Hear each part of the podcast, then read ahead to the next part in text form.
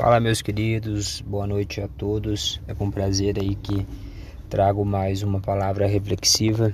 Eu fiz um vídeo aí no TikTok e também no canal do YouTube.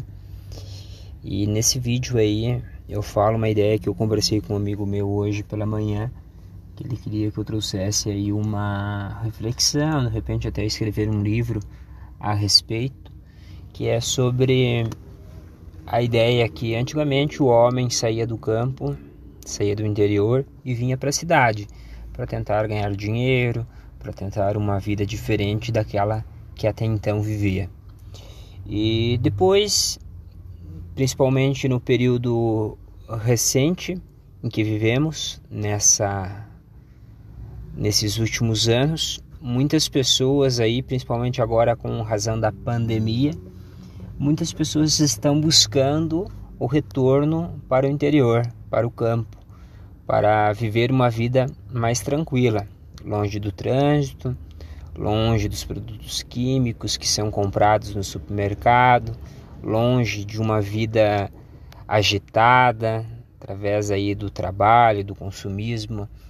Então esse retorno aí ele está se dando por algumas razões, justamente pelo estresse que os dias de hoje trazem para a vida uh, do ser humano que está ligado aí às cidades. Então todo esse estresse e as pessoas de alguma forma estão fugindo.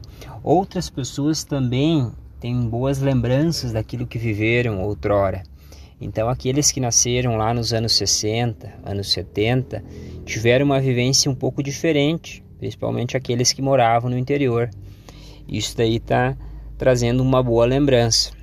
É óbvio que a vida ela não é uma condição uh, que na cidade é melhor que no campo ou que no campo é melhor que na cidade.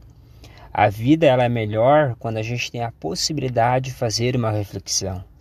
Então, pensar sobre as possibilidades que nos movem, sobre aquilo que nos faz mal, sobre aquilo que nos faz bem, é sempre importante. Isso traz um crescimento e faz com que a vida tenha um sentido diferente e que ela tenha, vamos dizer assim, uma múltiplas colorações. Então, uma única coisa muitas vezes é aquela ideia. Uh, o senso comum, um exemplo, ele não consegue sair daquele fluxo de uma só ideia. Ele vive daquela forma, as coisas são o que são.